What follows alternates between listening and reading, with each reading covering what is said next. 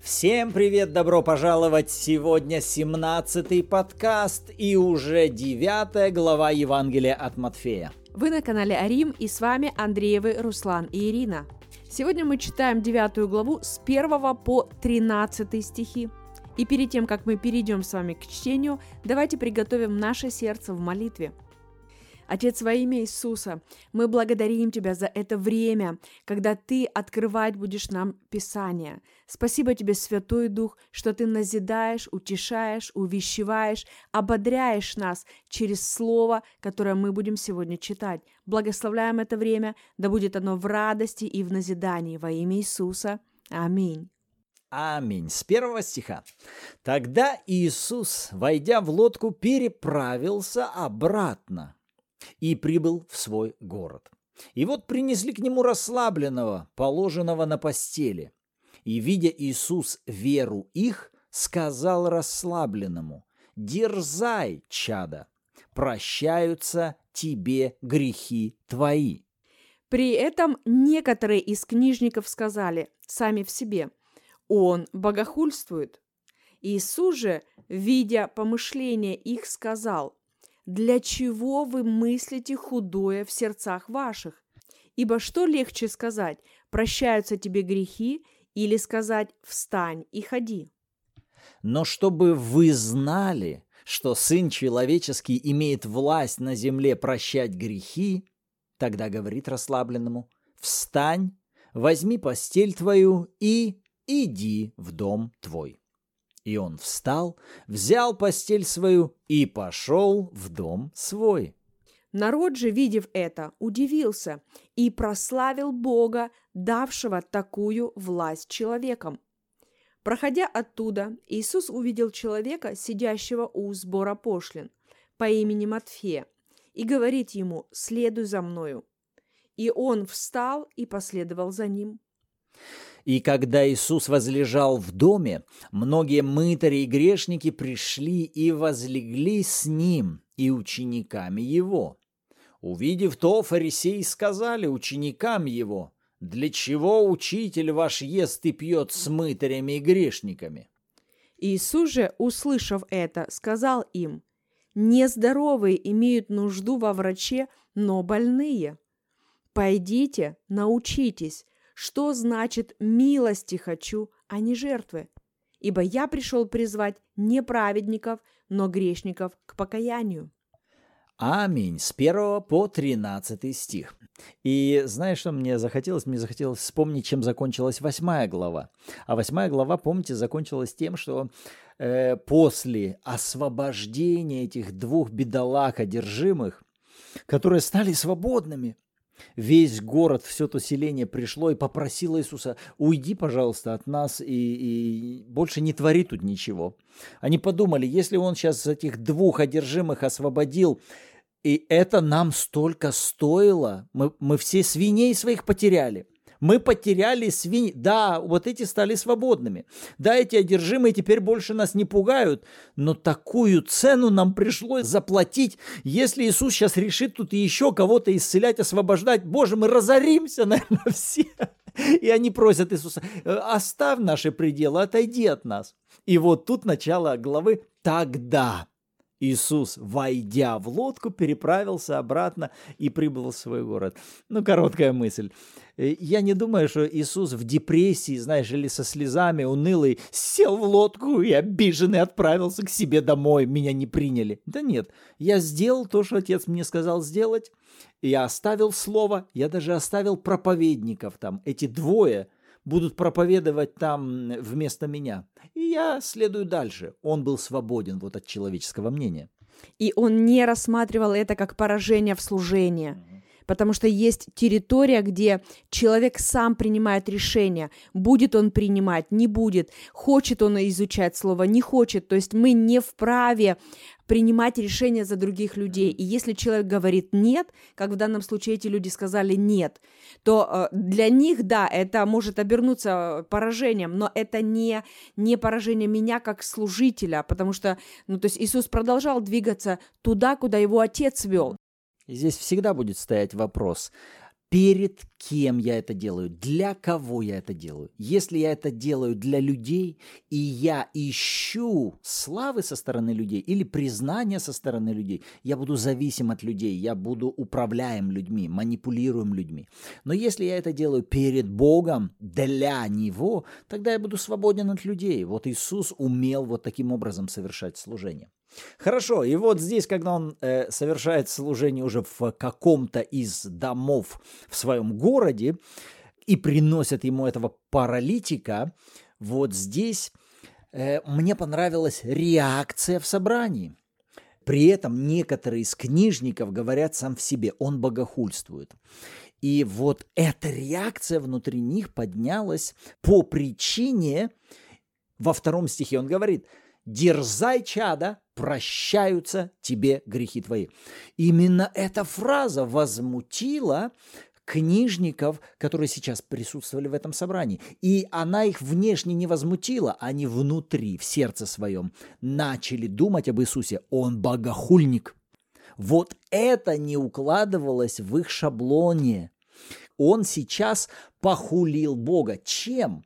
Тем, что взял на себя ответственность простить кому-то грехи. Они даже не могли представить, что человек может быть наделен такой властью кому-то простить грехи. На что как раз Иисус в четвертом стихе четкую диагноз им ставит. Вы мыслите худое в сердце вашем. А вот это худое, это дурное, глупое, плохое, негодное, злое. И он говорит, это враждебный образ мышления.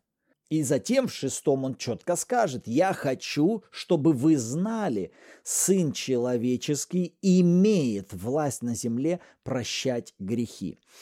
Для нас важно, глядя на Иисуса, я напомню, рассматривать прежде всего нас с вами, потому что Иисус для нас должен быть вот образцом того, что из себя представляет новозаветний человек, рожденный свыше. Глядя на Иисуса, мы должны рассматривать свою позицию в нем.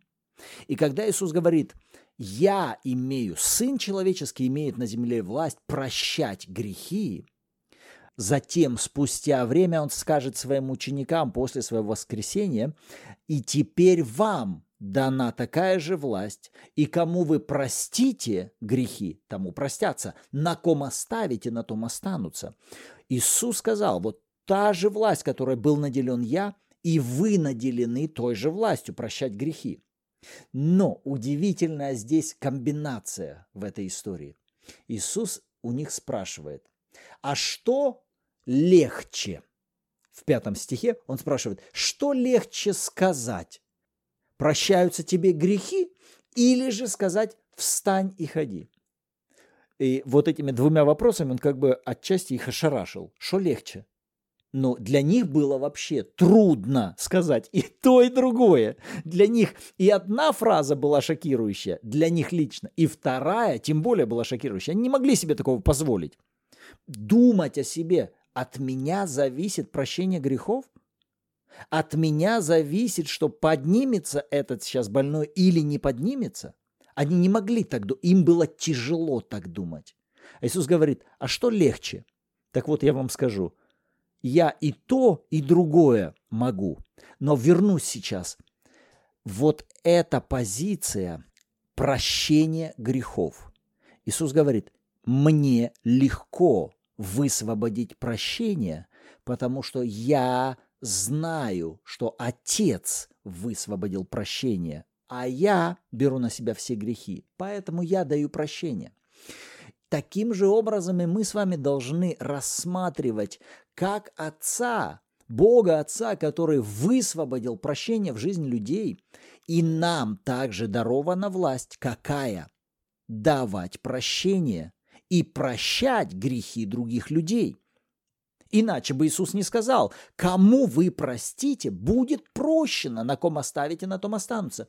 И если мы даже в своем разуме, как вот эти книжники, нам трудно будет о себе думать, что мы с вами можем прощать грехи, высвобождать прощение, снимать с людей грехи и высвобождать им Божье прощение, если мы не будем думать о себе таким же образом, то мы и о второй части не будем таким же образом думать.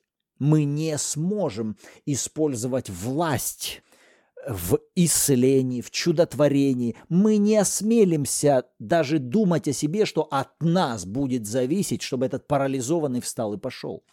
Да, мы призваны к служению оправдания, мы призваны к тому, чтобы снимать с людей чувство вины, осуждения, э, служить им таким образом, чтобы приходила свобода. И ни в коем случае мы не призваны к тому, чтобы еще больше как-то обвинять, упрекать, еще больше давать им этого осуждения, чтобы они вообще и не поднялись из-за чувства вины. То есть он ему говорит, ободрись, ободрись, ты прощен.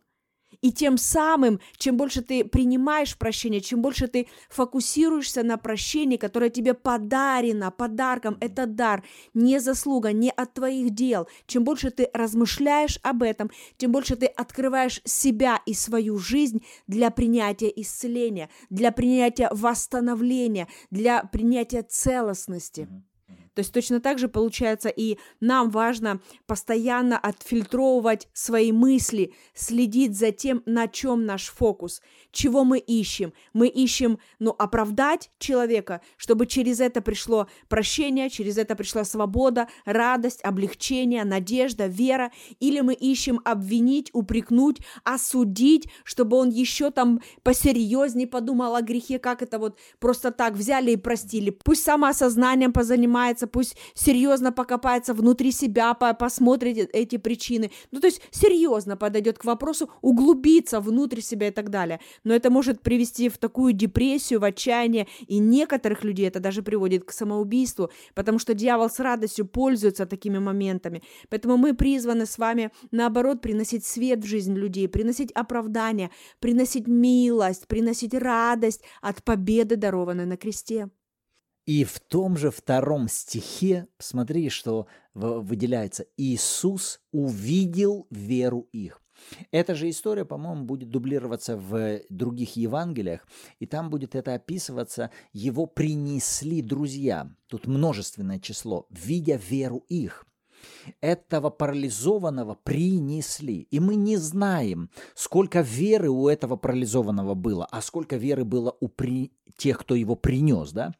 Но э, все, что нужно было увидеть Иисусу, это вера пришла. Вера пришла. А вера – это всегда позиция принимающих, готовых принимать от Бога. И э, в послании к евреям Павел скажет – приходящий к Богу прежде всего должен что? Веровать, приходить к Богу с верой. И эти ребята пришли с верой. Все остальное теперь они занимают позицию принимающего Иисус дает. Поэтому и нам в отношении Бога всегда нужно понимать, что прежде, нежели нам к Нему прийти, нам необходима вера для того, чтобы принять от Него. Если они пришли сейчас с этим паралитиком, они имели веру во что? В то, что уйдут они со здоровым другом, что этот парализованный, расслабленный встанет.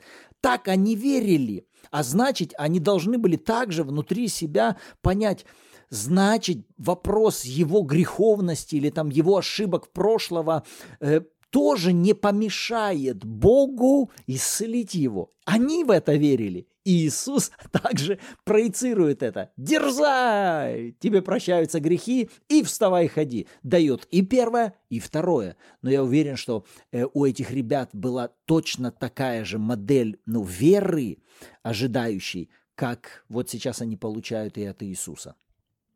То есть, получается, на момент того, как эти товарищи пришли к Иисусу, они уже имели веру. То есть они не приходят сейчас к Иисусу за верой. Они не приходят пустые, без каких-либо ожиданий, с тем, что э, Иисус, подай, пожалуйста, нам веры. Может быть, у тебя найдется для нас э, какая-нибудь мера веры, потому что у нас ее нет, а мы пришли к тебе. Нам нужно, ну, взрасти в нас веру, дай нам эту веру. Нет, на самом деле они уже пришли с верой. То есть, получается, что вера – это моя убежденность в чем-то, в данном случае в исцелении, да, в способности, в желании Иисуса исцелять. И эта вера, она имеет также доказательства. Вот почему Яков говорит э, во, второй, э, во второй главе, он говорит, что вера без дел, она мертвая, она не рабочая, не функционирующая.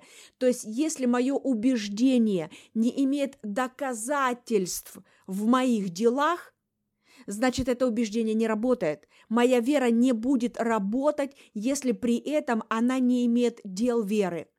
И уже то, что они взяли этого товарища и принесли к Иисусу, то есть это реально им чего-то стоило, и это уже было их дело веры.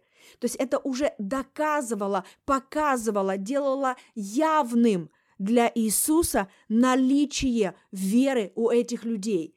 И всякий раз, когда мы видим какие-то сверхъестественные чудеса в Евангелии, когда кто-то из людей приходил к Иисусу с верой, он всегда реагировал. Иисус всегда реагирует на веру.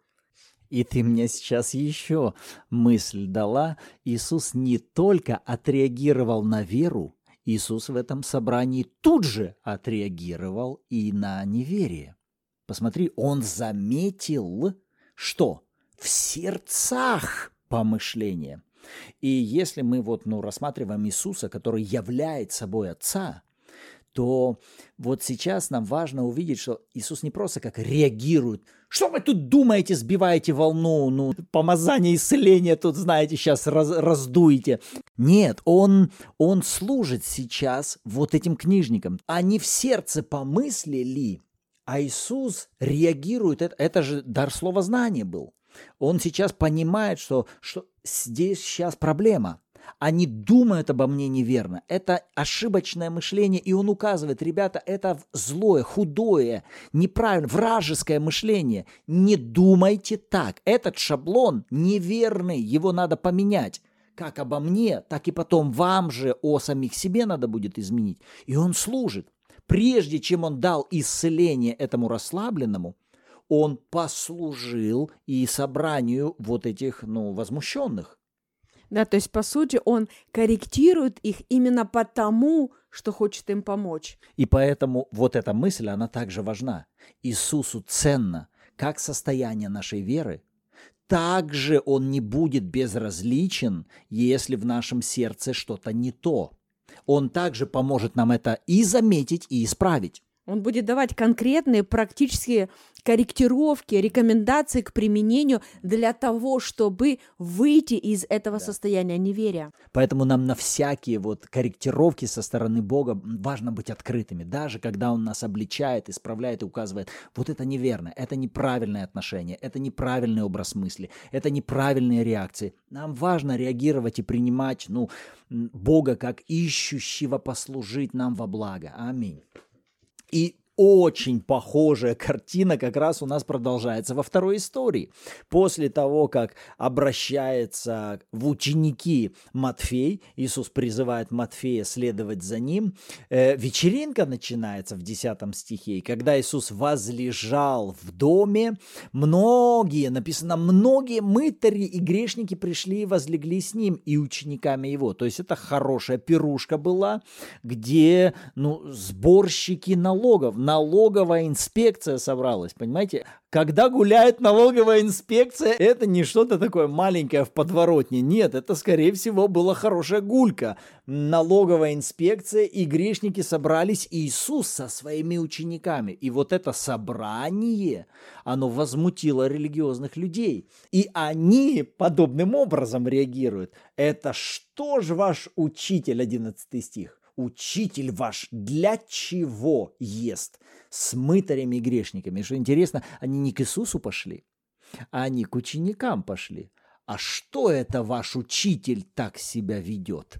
Знаешь, с такой подковыркой. А у вас у самих это не вызывает возмущения? Такое, это же это ж не целомудренно, это же греховное собрание, это не чисто, а он ест с мытарями и грешниками. Но вот здесь Иисус реагирует тут же, в 12 стихе, и говорит им, нездоровые имеют нужду во враче, но больные. И вот тут совсем два разных взгляда. Опять же, Фарисеи и религиозные лидеры смотрят на них. Это грешники. Иисус смотрит, это больные. Религиозники смотрят, это нечистое. Иисус говорит, это то, что нуждается в помощи. Это совсем два разных взгляда. И то, что мы говорили, позиция Иисуса в результате способна служить служением оправдания, давать прощение и давать восстановление. Позиция религиозных он не чистый, он не заслуживает прощения. Что ему давать? С ним нельзя даже сидеть, он не достоин моего присутствия, тем более общения с ним. Это служение осуждения. Противоположная совершенно картина, совершенно противоположные будут инструменты, и результаты совершенно будут всегда разные. И в 13 стихе он говорит интересную фразу. «Пойдите, научитесь, что значит «милости хочу, а не жертвы». И на этот раз я остановилась и задалась этим вопросом, а я на самом деле хочу понять, в чем разница. И я поняла, что в первую очередь здесь идет речь о наших отношениях с Богом, потому что наши отношения с другими людьми, с окружающими нас людьми, это уже как э, следствие и результат. Проекция того, что происходит между нами и Богом.